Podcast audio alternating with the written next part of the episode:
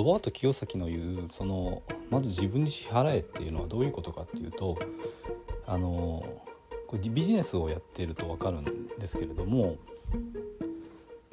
ビジネスをやってると、まあ、経費っていうのがあるんですよね。まあ、不動産投資をしている場合であればその家賃収入が入った時に、まあ、経費を使うわけです。で、えーと、ローンの支払いですね支払いもうこれ全部じゃないんですけどあの利息分とかそういうのは経費になります。それからあと物件そのものの減価償却っていうのがあってそれもあの経費になりますね。それから管理費とかあとは修繕費そういったものが経費になります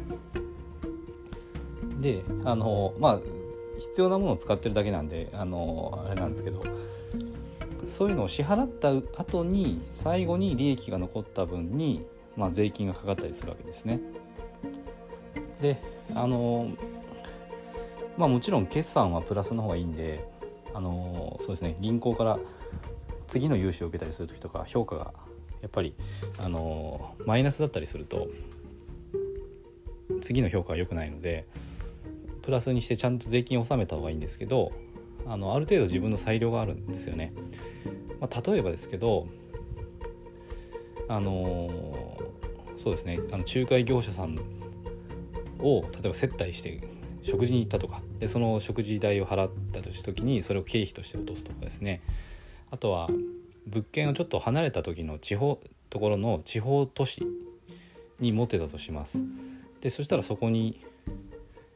てあのまあそうですねあの物件を見たりあその自分の物件の様子を見たり見て管理会社の人と打ち合わせした後にあの近くを観光したっていいわけですよね。で交通費はもちろん経費で落としてと。だからあの少し自分の裁量があるんですよね。であと自分の普段のあの携帯代とかインターネット代とかそういうのもあの不動産投資に使ってるんであればあの経費で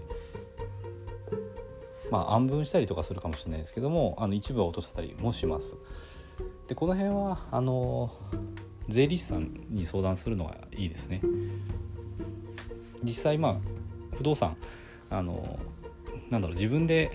確定申告する方もいますけどもサラリーマンがやるのであればあの税理士さんに相談もうあの連絡して、えーと、確定申告とかお願いしちゃった方がいいかなと私は思ってますアウトソーシングできるところはですねアウトソーシングして自分はあの物件を選んだりその判断ですよね修繕をどうするかとかその運営のための判断そっちの方にあの時間リソースを使うべきだと思ってます。でそんな風にしていくとあの、まあ、経費とかいうそういうある程度自分の裁量が入る部分ですねこれを使った後に残った利益をその